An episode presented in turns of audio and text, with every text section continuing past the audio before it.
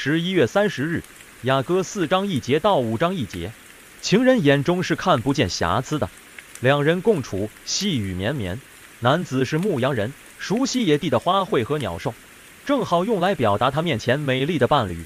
他的视线首先放在女子的头上，即便用帕子盖着脸，仍能看到一双如同鸽子眼般的眼睛。黑色的山羊裙正好可以用来形容她健康青春的秀发，唇齿不能分开。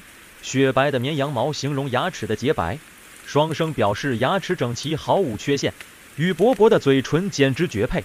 再加上石榴般红润的脸，更显秀丽。她保有处子的身体未被玷污，又分外添上一份典雅的气质。最后，她用一对双生小鹿来形容女子的双乳，有均衡完美和青春强健的意思。这里不但包含性的吸引力，还表达有哺育后代的能力。在男子眼中，她是全然美丽，没有瑕疵。男子要往别处去，但不想孤身上路，因此他邀请美丽的新娘与他同去。他称女子为我妹子，我心腹。